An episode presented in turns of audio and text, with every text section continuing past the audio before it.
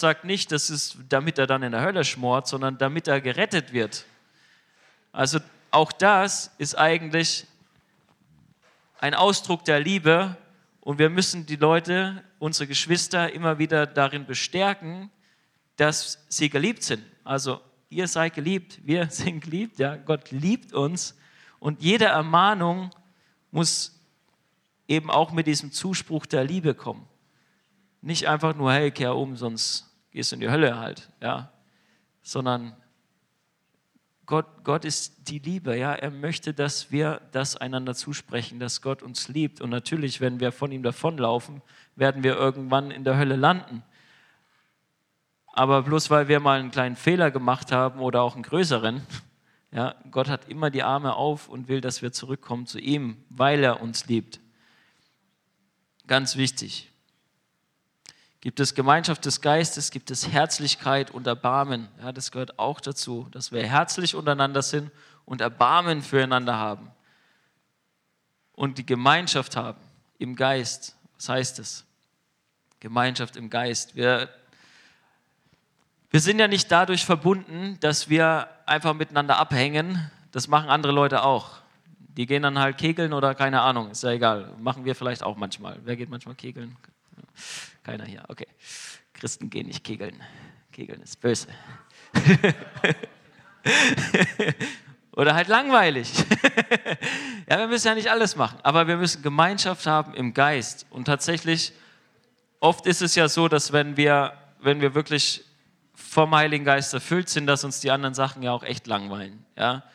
Dann bist du eben eingeladen zum Kegeln und denkst, hey, warum beten wir jetzt nicht lieber? Es ist viel freudiger, das macht viel mehr Spaß. Und dann werden wir alle auferbaut und uns geht es danach besser und, und äh, der Herr spricht zu uns und wir reden prophetisch und dann wird noch jemand geheilt, ja, vom letzten Kegelausflug hat er sich im Rücken verzogen und jetzt ist er plötzlich geheilt.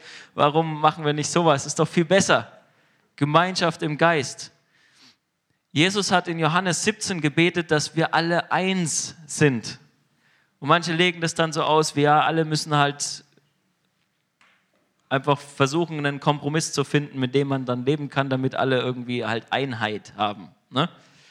Aber Jesus hat gebetet, dass die, die an ihn glauben, eins sind, so wie er mit dem Vater eins ist, so dass, dass er in uns und wir in ihm sind und der Vater in ihm.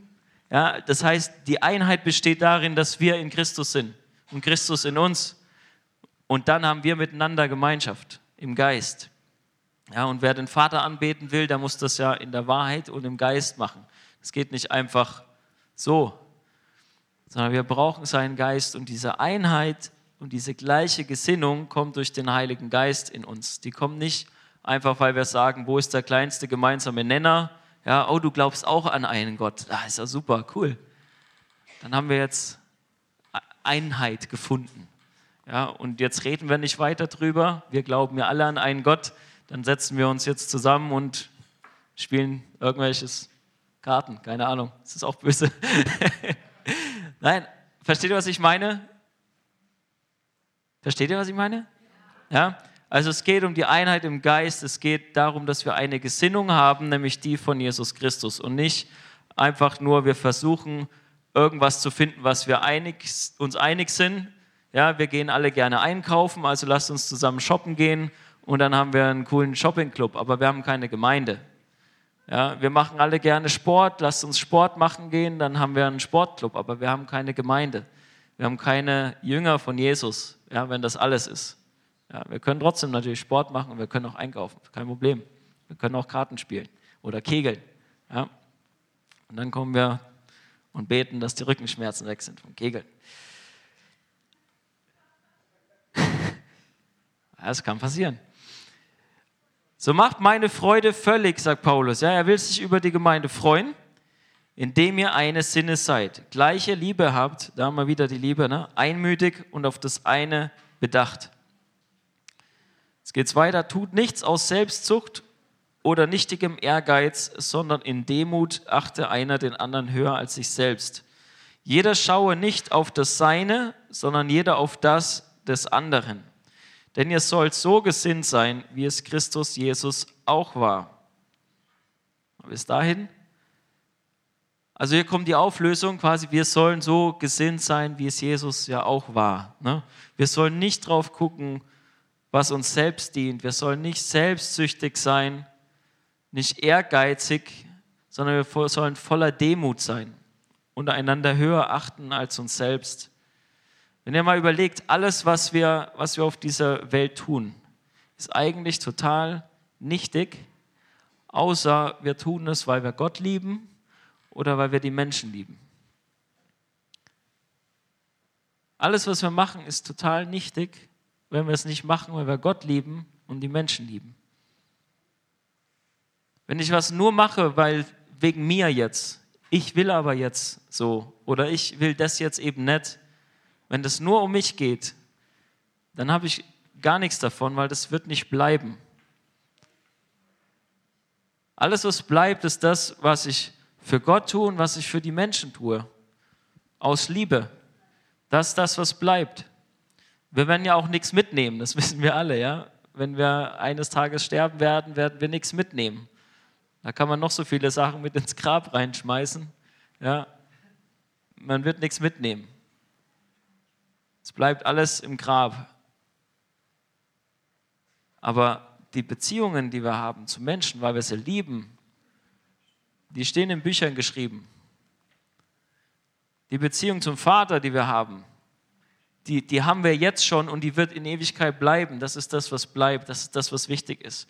Und deswegen sagt Paulus eben, wir sollen so gesinnt sein, wie Jesus es war, der, als er in der Gestalt Gottes war, es nicht wie einen Raub festhielt, Gott gleich zu sein, sondern er entäußerte sich selbst, nahm die Gestalt eines Knechtes an und wurde wie die Menschen. Und in seiner äußeren Erscheinung als ein Mensch erfunden, erniedrigte er sich selbst und wurde gehorsam bis zum Tod, ja bis zum Tod am Kreuz. Darum hat ihn Gott auch über alle Maßen erhöht und ihm einen Namen verliehen, der über allen Namen ist, damit in dem Namen Jesus sich alle Knie derer beugen, die im Himmel und auf Erden und unter der Erde sind, und alle Zungen bekennen, dass Jesus Christus der Herr ist, zur Ehre Gottes des Vaters. Also Jesus ist unser Vorbild. Ja, das brauche ich euch wahrscheinlich nicht sagen, außer du bist heute zum ersten Mal da und hast keine Ahnung, von was wir hier reden. Dann Jesus ist unser Vorbild. Ja, wir treffen uns hier nicht, weil es hier kuschelig warm ist, offensichtlich, sondern weil Jesus unser Vorbild ist und wir Jesus nachfolgen und wir lernen wollen, was er gesagt hat, damit wir es dann auch tun können. Ja? Und Jesus war demütig. Jesus war voll Gott, er hatte absolute Herrlichkeit, er hat die Welt geschaffen. Und dann heißt es hier, er hat es nicht festgehalten, wie wenn wie ein Raub, also nichts wie, wie ein Räuber, ja? Wenn ein Räuber was klaut, dann will er es nicht mehr hergeben, der will es festhalten. Jesus ist kein Räuber, Jesus ist ein Geber. Der hat es losgelassen. Der hat seine Herrlichkeit aufgegeben, einfach nur, damit wir später in seine Herrlichkeit kommen können. Und er ist so demütig und so gehorsam gegenüber dem Vater gewesen, dass er sich sogar abschlachten hat lassen, sozusagen. Ja? Dass er am Kreuz hing. Dass er sich verprügeln, verspotten und alles mit sich machen hat lassen, nur damit wir gerettet werden. Und das ist die Liebe Gottes, ja, die sich darin ausdrückt. Er hat es für uns getan weil er uns so sehr liebt. Und es ist so wichtig, dass wir das begreifen und immer mehr begreifen. Wenn ihr ein Gebetsanliegen mit nach Hause nehmt, schreibt euch das mal gerade auf, betet, dass ihr die Liebe Gottes begreift. Schreibt euch das mal auf, ich sehe niemanden schreiben. Kaum jemanden schreiben. Wer hat überhaupt was zum Schreiben dabei? oh, jetzt kommen die Handys raus, jawohl. Schreib es auf Facebook, damit die anderen das auch machen. Bete, dass Gott dir seine Liebe offenbart. Wie sehr seine Liebe ist. Weil wir können nicht von jemandem verlangen, dass er hingeht, ein normaler Mensch, ja, und mit so einer Liebe, die Gott hat, andere liebt. Aber wenn wir mit seiner Liebe erfüllt werden, weil wir begreifen, wie, uns, wie sehr er uns liebt, dann werden wir auch andere Menschen so lieben können wie er. Viel mehr, als wir es normal könnten. Und es wird uns total freisetzen. Es wird uns freisetzen in unserem Handeln, weil wir nicht mehr das tun, irgendwas tun, um, um Anerkennung zu bekommen von Menschen, eben nicht mehr, dass ich jetzt irgendwas bekomme, weil ich habe dann schon alles. Wenn ich wirklich begreife, wie sehr Gott mich liebt und dass ich alles in ihm habe, dann habe ich alles, was ich brauche. Weil wenn wir weiter drüber nachdenken, ja, alles, was ich brauche, alles, was für die Ewigkeit wichtig ist, ist, dass Gott mich liebt. Weil wenn er mich liebt, werde ich in Ewigkeit bei ihm sein und es wird herrlich sein. Und alles, was ich jetzt nicht habe, ist völlig egal, weil da werde ich es auch nicht mehr haben. Also egal, was du dir gerade denkst, wo ich hätte gern das oder ich bräuchte das oder ich habe das und das Problem, gute Nachricht, es hat ein Ende. also es, das Problem wird irgendwann weg sein. Das, was du unbedingt haben willst, ist auch irgendwann weg. Das ist egal. Es ist, ist eigentlich zählt nur, dass wir kommen irgendwann beim Vater an und er liebt uns. Und wenn wir das jetzt begreifen, wird uns das total freisetzen. Davon bin ich überzeugt. Jesus hat sich so erniedrigt und deswegen hat Gott ihn erhöht. Und er will auch, dass, dass wir so leben wie Jesus. Dass wir uns hingeben, dass wir Gott lieben und dass wir unsere Mitmenschen lieben. Dass wir alle diese Gesinnung haben. Ja, es geht nur um dich. Es geht nur um um Gott.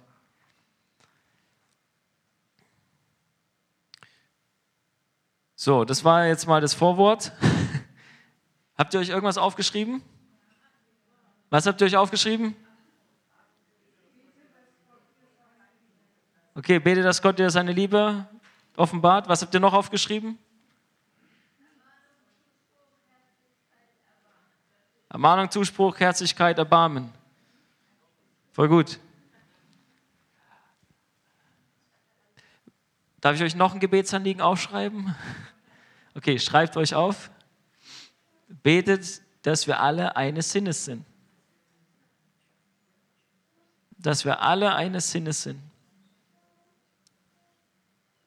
Und da geht es nicht, dass wir die Meinung über jeden, jedes aktuelle Thema, das irgendwo gesprochen wird, teilen, ja, dass wir jede, jeder die gleiche Meinung über eine bestimmte Sache hat, sondern dass wir eine gemeinsame Gesinnung haben nämlich die, die Jesus hat, nämlich die Demut und dass wir uns für die anderen hingeben.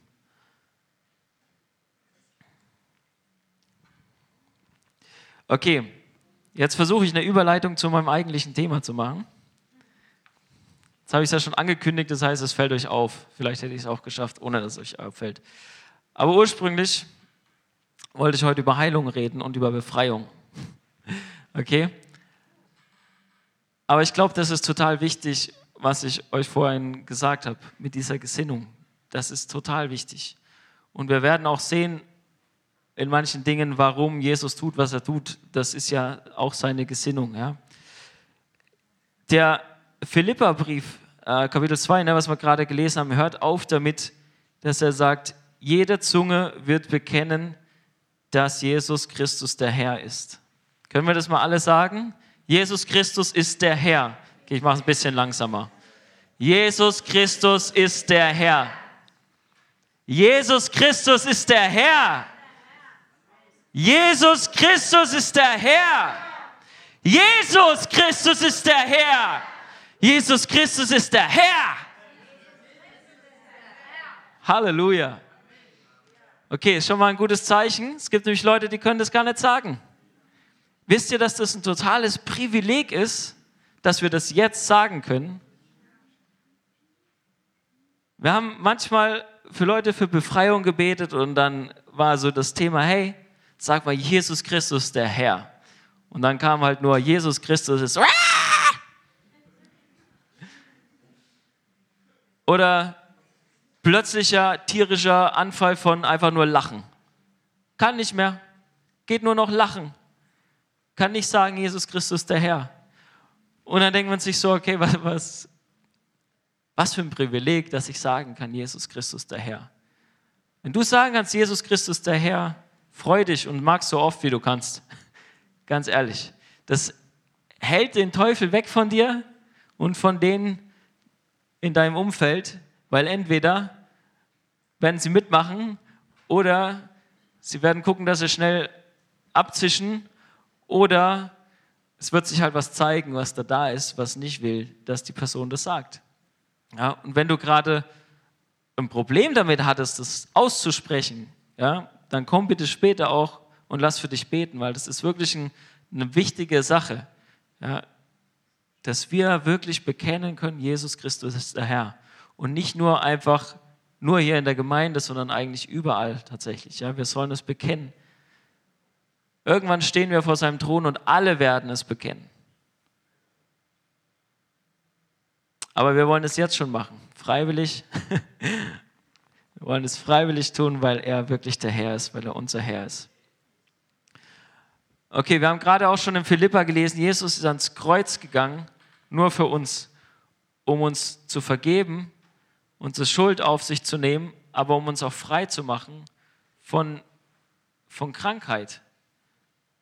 Wenn Jesus gepredigt hat, als er unterwegs war da in Israel, es war immer so, er hat gepredigt, er hat das Evangelium vom Reich Gottes verkündet und er hat die Kranken geheilt. Er hat Dämonen ausgetrieben und hat die Kranken geheilt. Beides. Als er seine Jünger rausgeschickt hat und gesagt hat, hey, predigt das Evangelium des Reiches. Er hat ihnen immer, immer die Autorität gegeben über alle Krankheiten und über alle bösen Geister. Und sie sind losgegangen und haben das getan, was Jesus gesagt hat, nämlich das Evangelium gepredigt und die Kranken geheilt und die Dämonen ausgetrieben. In Markus 16 sagt Jesus zu seinen Jüngern, geht in alle Welt, macht zu Jüngern, predigt das Evangelium allen Nationen. Und dann sagt er, und das sind die Zeichen, die folgen werden denen, die da glauben. Und ein Zeichen davon ist, sie werden Kranken die Hände auflegen und sie werden geheilt werden. Ein anderes Zeichen ist, sie werden Dämonen austreiben. Das ist eins der ersten Zeichen, was, was Jüngern folgt. Ja? Wer hat es hier schon mal erlebt? Mal Hände hoch. Also, dass, dass jemand geheilt wurde oder Dämonen ausgetrieben wurde, als ihr gebetet habt, Hände aufgelegt habt. Okay, guck mal, ja, dann eigentlich jetzt brauchen wir nichts mehr erklären, gell? Alle schon dabei gewesen. Das ist ein gutes Zeichen weil Jesus sagt, es ist ein Zeichen, was denen folgt, die da glauben. Und wenn wir das, das nie erleben, wäre das echt komisch. Er sagt, es folgt denen, die glauben. Es, er sagt nicht, es folgt jetzt den Pastoren oder den Aposteln oder so, sondern allen, die da glauben, folgen diese Zeichen. Ja? Das heißt, wenn du so einer Situation begegnest und du glaubst an Jesus, hast du die Autorität, diesen Dämon auszutreiben bei diesem Kranken die Hand aufzulegen und zu sagen, sei geheilt in Jesu Namen. Wer hält sich für heilig genug, um das zu tun?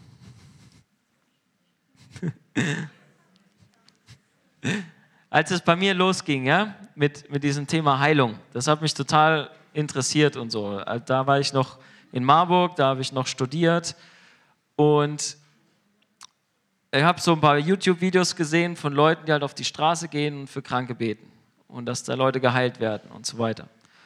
Und ich war auf so einer, so einer Konferenz, da hat er auch aus Jesaja 53 erklärt, dass Gott möchte, dass wir geheilt sind und dass Jesus das auch für uns getragen hat. Und dann habe ich angefangen, halt das immer mehr zu glauben und dann eben auch auszuprobieren. Ne? Weil man kann ja Dinge ausprobieren.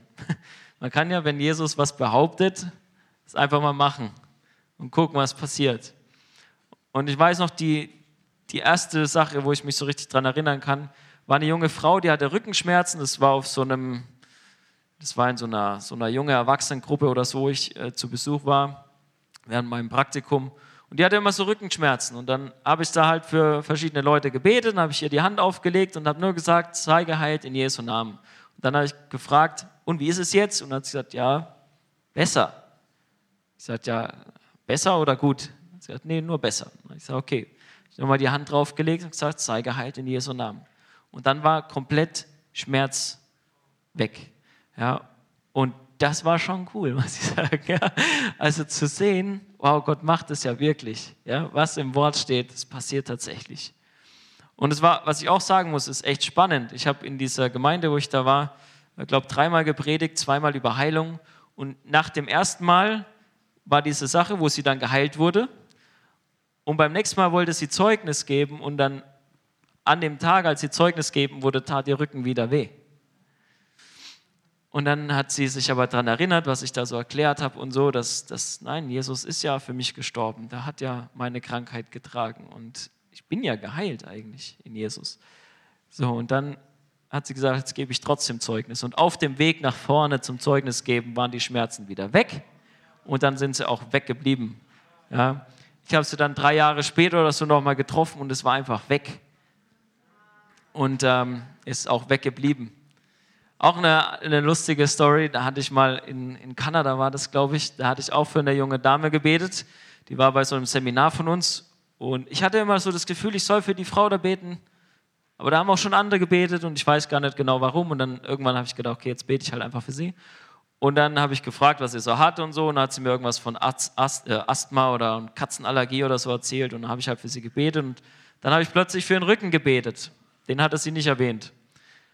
Und dann bin ich gegangen. Und dann zwei Wochen später kam sie zu einem anderen Seminar, was wir gemacht haben, und hat gesagt, ich bin eigentlich nur hier, weil ich Zeugnis geben wollte.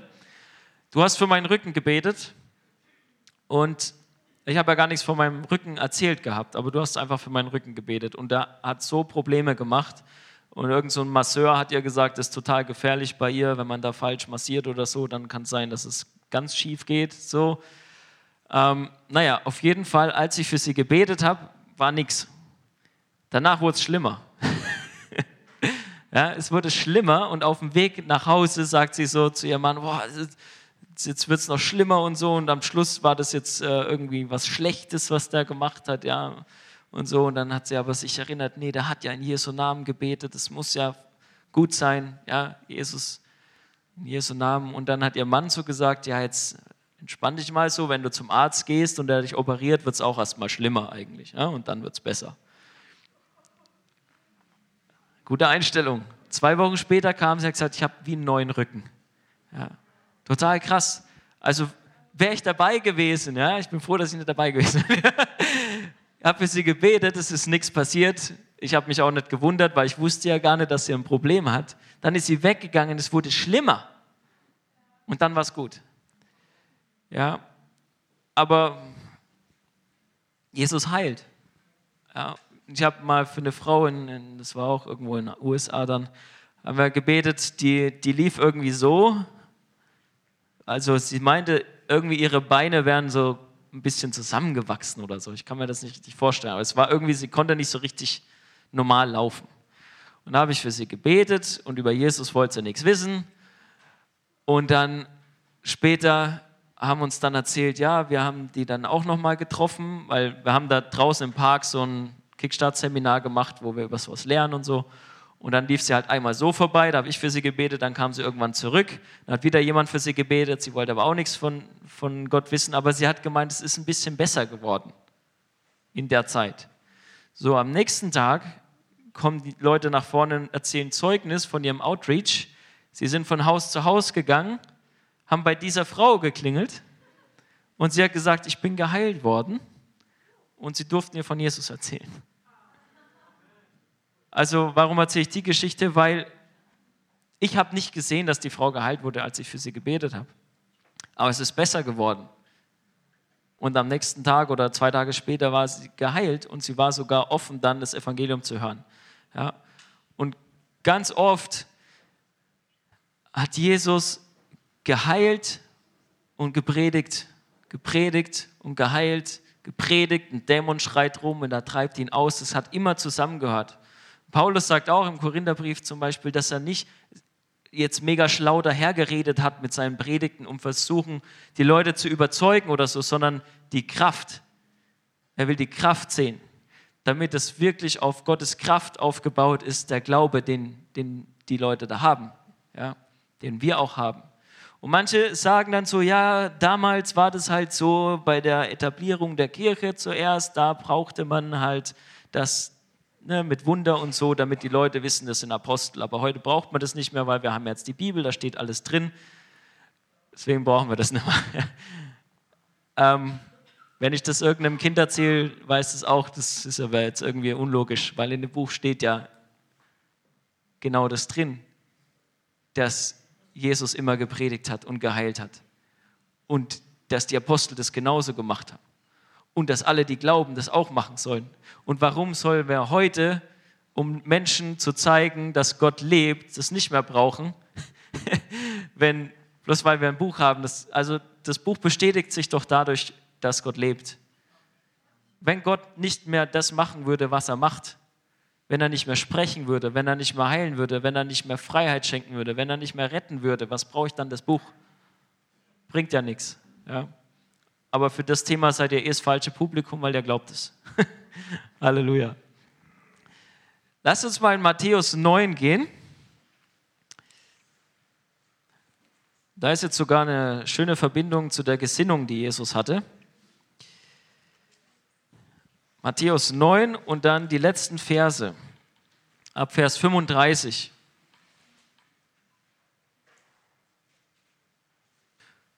Ich lese euch mal vor.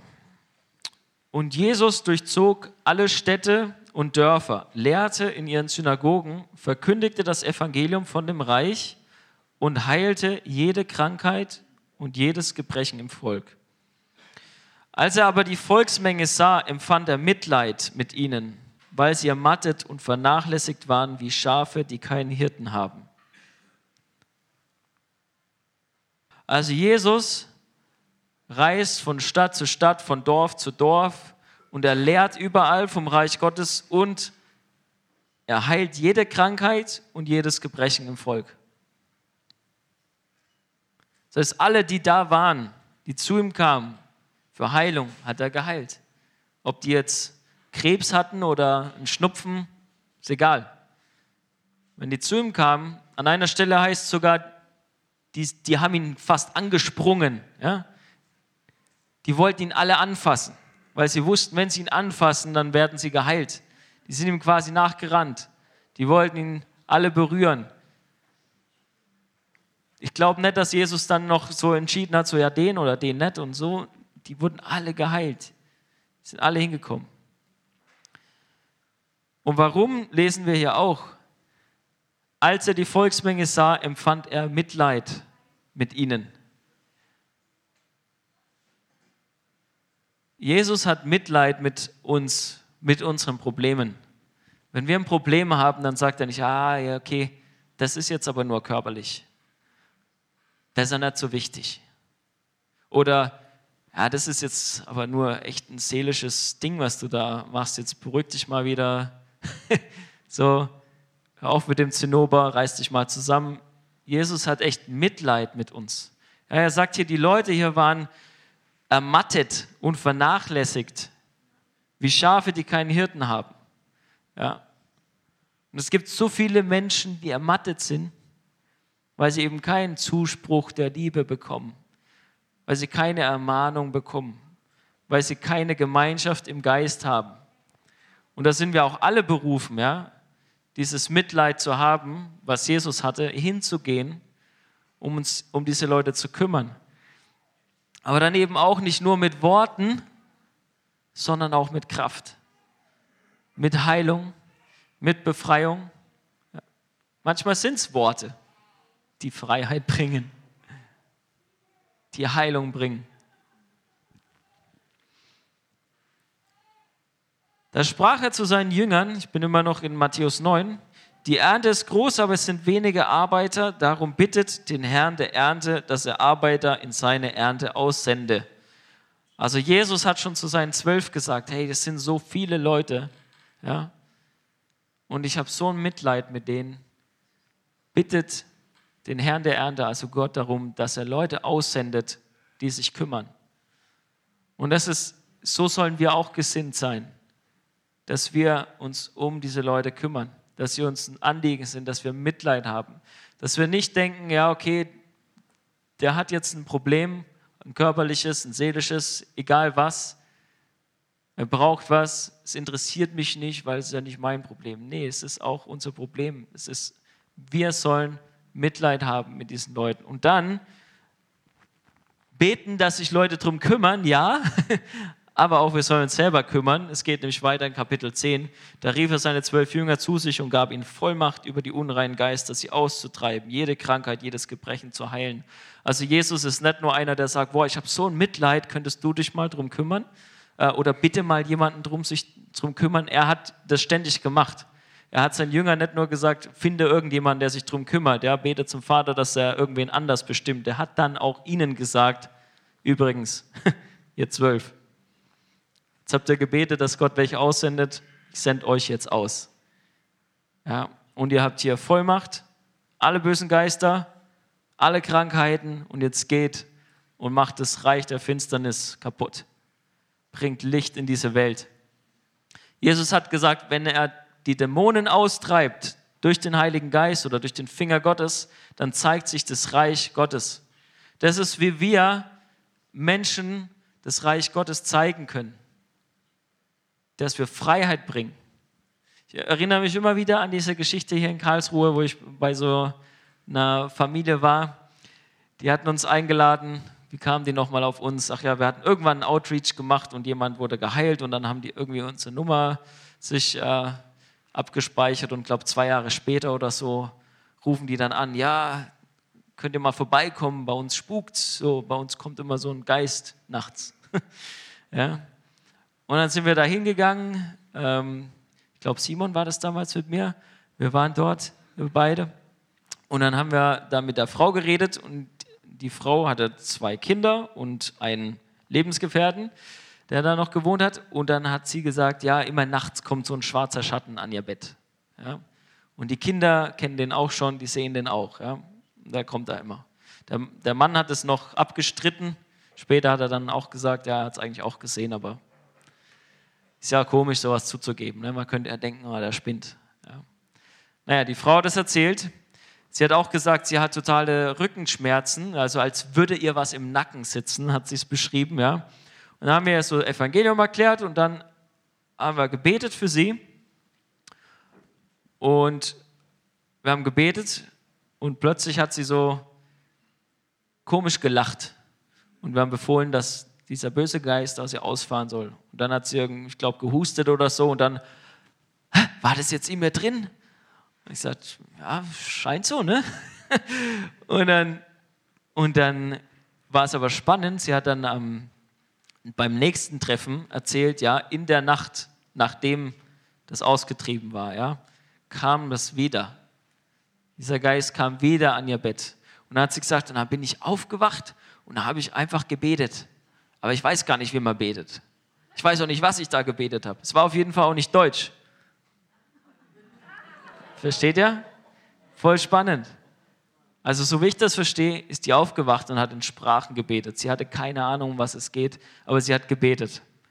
Und hat sie gesagt, sie hat so lange gebetet, ich weiß nicht mehr, was sie gesagt hat, zwei Stunden oder so. Und dann ist es plötzlich weg gewesen und sie wurde, ah, ich bin frei. Und dann ist ihr Mann auch aufgewacht, ja, weil sie sich so gefreut hat oder ihr Lebensgefährter, nicht ihr Mann.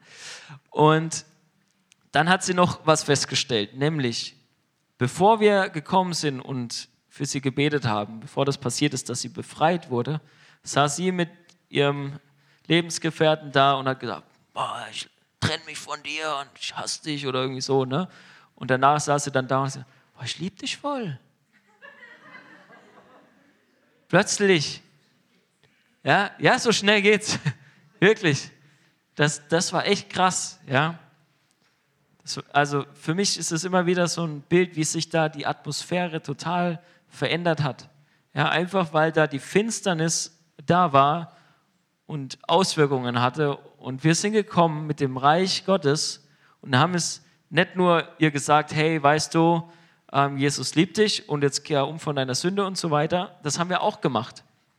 Ja, aber wir haben ja dann auch gezeigt, die Kraft, die im Namen Jesu ist und quasi ihre Ketten gesprengt. Sie war dann frei davon, ja. Das Traurige ist, dass nicht alle, die befreit oder geheilt werden, dann direkt sagen, wow, cool, jetzt folge ich Jesus nach. Ja. Und soweit ich mich erinnern kann, war ein halbes Jahr später, hatte sie wieder Probleme, weil sie auch nicht wirklich dann umgekehrt ist. Ne? Das muss man auch dazu sagen. Ja aber wir müssen das Reich Gottes bringen Und Jesus sagt ja, ne, wenn ihr da hinkommt, dann sagt, das Reich Gottes ist nahe herbeigekommen. Aber er sagt auch, das Reich Gottes ist mitten unter euch oder in euch. Ja, wie geht das jetzt? Naja, wenn es in mir ist, komme ich zum Beispiel zum Tobi, wenn er jetzt ungläubig werde, kann ich sagen, das Reich Gottes ist nahe herbeigekommen. Warum? Weil es nahe da ist. Ja, Gerade war es noch ein paar Meter weiter weg. Aber ich bringe das Reich Gottes mit. Und jetzt kann sich der Ungläubige quasi entscheiden, nehme ich das an, will ich auch ein Teil von diesem Reich werden oder nicht. Aber diese Entscheidung können wir ihm ja nur präsentieren sozusagen. Wir können ihm nur sagen, hier, das, das ist das Reich Gottes, das sind die Bedingungen, ja, die erfüllt werden müssen, dass du reinkommst. Ja. Jesus hat alles für dich bezahlt. Du musst eigentlich nur noch Ja sagen, lass dich taufen und du wirst versiegelt mit dem Heiligen Geist und damit bist du ein Bürger vom Reich Gottes.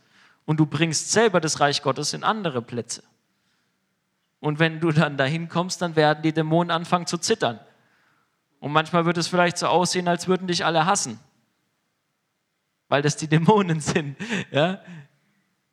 die dich nicht mehr leiden können plötzlich, die vorher ganz gut mit dir ausgekommen sind. Ja? Und dann darfst du nicht austicken und sagen, boah, die hassen mich alle und ich hasse die jetzt zurück. Nee, dann segne sie. Segne deine Feinde und lieb sie. Und bete für sie, dass sie frei werden und auch Teil vom Reich Gottes werden. Jesus ist das echt wichtig. Ja?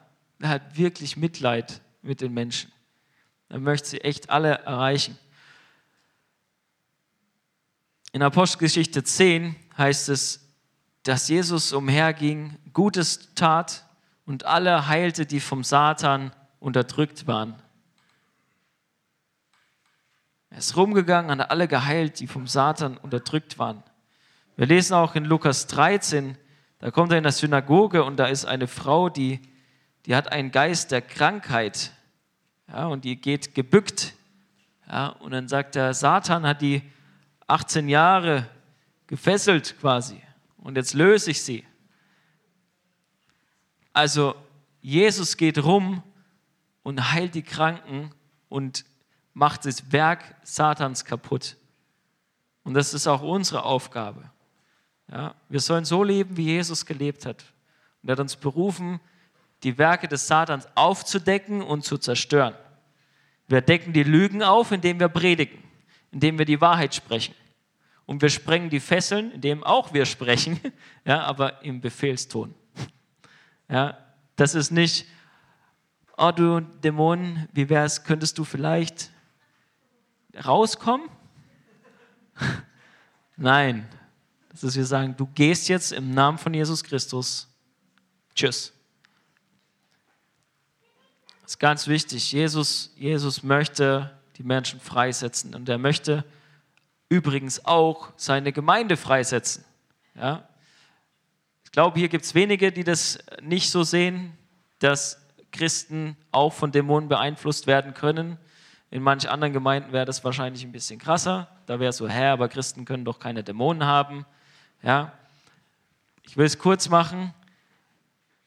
Zum Beispiel im Epheserbrief Kapitel 4, ich glaube Vers 26, 27 sagt Paulus, lass den Zorn nicht, lass die Sonne nicht untergehen über deinem Zorn, gib dem Satan keinen Raum. Ja, das heißt, wir können, wenn wir zum Beispiel an Sünde festhalten, wie Zorn, ja, Zorn ist an sich noch nicht unbedingt eine Sünde, ja, aber wenn ich daran festhalte und ich zornig bin auf jemanden und es nicht kläre, dann halte ich daran fest und ich gebe Satan Raum in meinem Leben. Kann ich tun. Ja? Oder er sagt in Kapitel 5 auch, dass wir im, beschreibt es ziemlich lang, ja? Dass wir im Licht leben sollen, wie Gott im Licht ist. Und Satan ist der Fürst der Finsternis. Das heißt, wir sollen im Licht bleiben, wenn wir aber in die Finsternis reingehen, nicht um sie aufzudecken, das ist unser Auftrag, ja, in die Finsternis rein, die Lügen aufdecken und Freiheit bringen, sondern wenn wir reingehen in die Finsternis und mitmachen bei der Finsternis, dann schließen wir uns ja quasi dem Reich von Satan an. Steht ihr? Er hat mich befreit, aber jetzt soll ich ja bei ihm bleiben. Ja? Und wenn ich da reingehe in die Finsternis, dann eben in seinem Licht, damit ich die Finsternis aufdecke und nicht, um dann heimlich da auch mitzumachen. Und dann wieder Sonntag in die Gemeinde kommen und zu so tun, als wäre ich Christ. Ja, mag sein, dass du Christ bist und auch wiedergeboren, aber wenn du in die Finsternis gehst, dann lebst du echt gefährlich und dann kannst du beeinflusst werden vom Satan. Und je nachdem, wie groß der Einfluss wird, wird sich dann halt immer mehr zeigen. Ja? Ob das jetzt irgendwelche körperlichen Gebrechen sind oder ob das irgendwelche Dinge sind, die dir dann passieren plötzlich. Irgendwelche komischen Manifestationen, wenn wir dann Lobpreis machen. Oder du irgendwann nicht mehr sagen kannst, Jesus Christus ist der Herr. Ja, das ist echt gefährlich. Also rausbleiben aus der Finsternis oder im Licht reinmarschieren und die Finsternis aufdecken und die, die da drin sind, befreien. Das ist unser Auftrag. Also auch Christen können beeinflusst werden von Satan, sollten sie aber nicht. Ja, genauso wie Christen nicht sündigen sollten, können sie aber ja. Jesus möchte nicht, dass wir krank sind, wir können aber krank werden. Jesus möchte nicht, dass wir sündigen, wir können aber sündigen. Jesus möchte nicht, dass wir von Dämonen beeinflusst werden, können wir aber. Ja? Und wenn wir dann auch als Gemeinde zum Beispiel das sehen, dass da sowas ist. Deswegen ist es so wichtig mit dieser Ermahnung und dem Zuspruch der Liebe, dass wir in Freiheit bleiben. Ja? Weil wenn ich sehe, mein Bruder rennt da in was rein, wo er später echt Probleme haben wird, dann muss ich ihn warnen. Es gibt einen Fall, wo Jesus gesagt hat, nee, für dich ist Heilung nicht. Da kam eine Frau zu ihm und hat gesagt, hier, meine Tochter, die wird von einem Dämon geplagt und kannst du bitte kommen und ihr heilen? Und dann sagt er, nee, ich bin nur für Israel gekommen und es ist nicht richtig, dass man das Brot von den Kindern vor die Hunde wirft.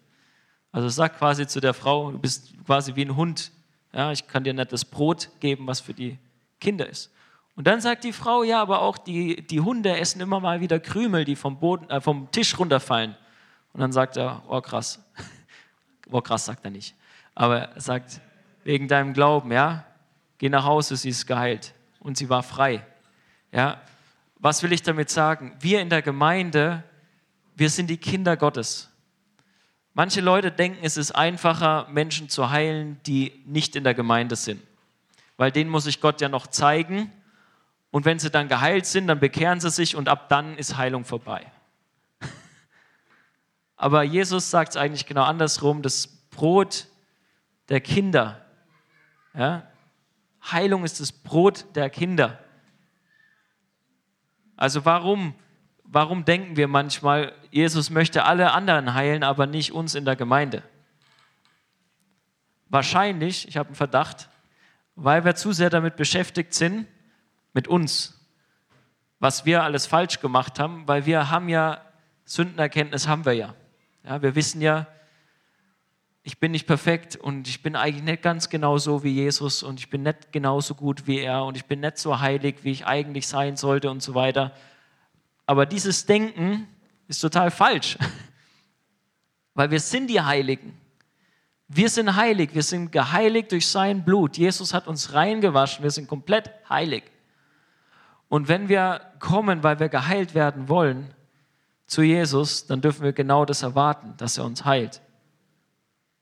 Aber wir haben natürlich dann im Kopf, ja gut, aber ich habe das noch falsch gemacht und das und, und jetzt, jetzt habe ich zweimal gebetet und bin nicht geheilt worden. Vielleicht muss ich dann jetzt nochmal überlegen, was meine Vorfahren gemacht haben und dann, was denen ihre Vorfahren gemacht haben. Und der Prinz Wunibald im dritten Jahrhundert der Mittelalterzeit, keine Ahnung, das war jetzt ein komischer Satz. Ihr wisst, was ich meine, der Prinz Wunibald da, ja, dein Vorfahre, der hat mal jemanden und deswegen, nee, dein Vorfahre, das ist erledigt. Jesus Christus hat dich reingewaschen. Du bist wiedergeboren, neu geboren durch seinen Geist und wir sind Kinder Gottes und wir kommen in dieser Erwartungshaltung zu ihm, wenn wir selber Heilung brauchen oder wenn jemand anderes Heilung braucht.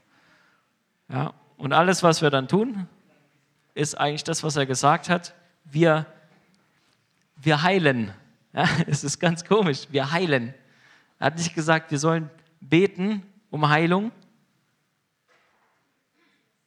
sondern er hat gesagt, ihr habt Autorität und Vollmacht zu heilen. Geht und heilt die Kranken. Das ist ziemlich krass. Das Einzige, wo das Gebet erwähnt wird im Zusammenhang mit Heilung, ist in Jakobus 5. Wenn in der Gemeinde jemand krank ist, soll er die Ältesten rufen, die kommen zu ihm, die salben ihn und dann beten sie für ihn. Und das Gebet des Glaubens, sprich, das ist auch nicht einfach nur so, hoffentlich klappt es jetzt, ähm, ich weiß gar nicht, ob das Gottes Wille ist, und dann, sondern das ist ein Gebet des Glaubens. Wir glauben, dass Gott das möchte. Sonst würde Jakobus auch nicht sagen, wenn du krank bist, geh dahin, damit du Gebet bekommst, dass du geheilt wirst. Und das Gebet des Glaubens wird ihn aufrichten. Nicht vielleicht. Schon spannend. Also Gott möchte das und warum möchte das? Weil Jesus mit uns Mitleid hat. Das war sein Antrieb. Er hatte Mitleid mit uns. Er hat gesehen, wie schlecht es uns geht, wie verschmachtet wir waren, wie sehr wir jemanden brauchen, der sich um uns kümmert. Deswegen ist er auf die Erde gekommen, weil er die Beziehung zum Vater wiederherstellen wollte und uns heilen wollte, komplett. Ja, und er will, dass wir komplett geheilt sind und mit ihm Gemeinschaft haben. Und wir werden das immer mehr erleben. Ja. Und jetzt lasst uns dafür beten. Ja? Ist unser Lobpreisteam eigentlich noch da? Ah ja. Ist immer schön, wenn das so ein bisschen Musik läuft und so. Ähm,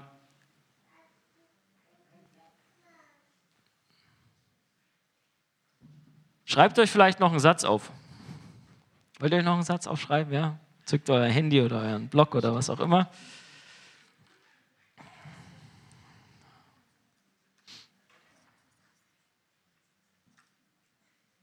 Also das mit der Liebe hatten wir ja schon, dass Gott euch die Liebe offenbaren soll. Schreibt euch auch, ich habe Autorität über Krankheit und Dämonen. Hast schon aufgeschrieben? Streber. Perfekt. Schreib es dir nochmal auf. ich habe Autorität über Krankheit und Dämonen. Halleluja. Okay. So. Jetzt machen wir es so, alle, die etwas haben, wo sie Heilung möchten. Ich rede jetzt erstmal von körperlicher Heilung. Ja?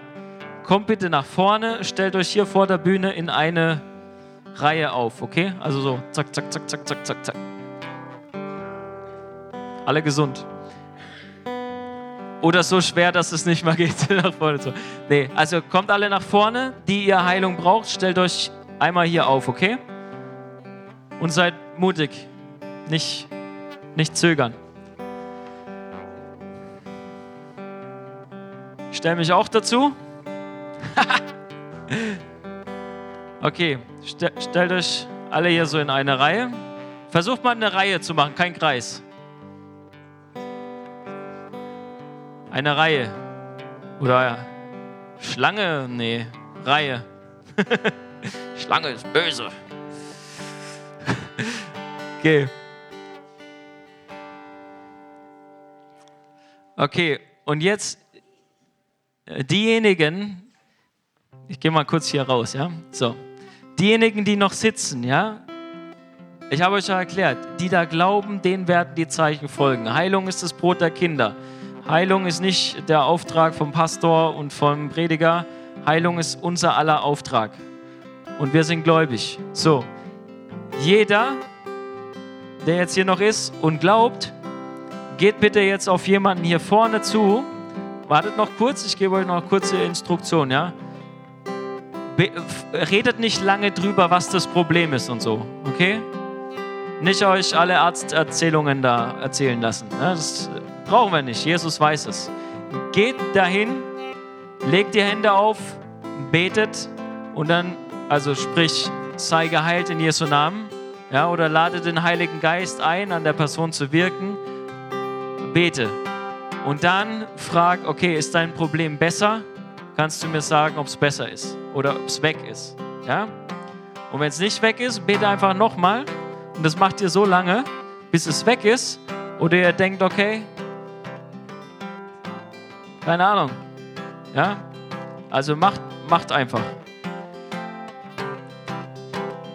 Okay, Halleluja. Feuer frei. Wer möchte, darf jetzt nach vorne stürmen.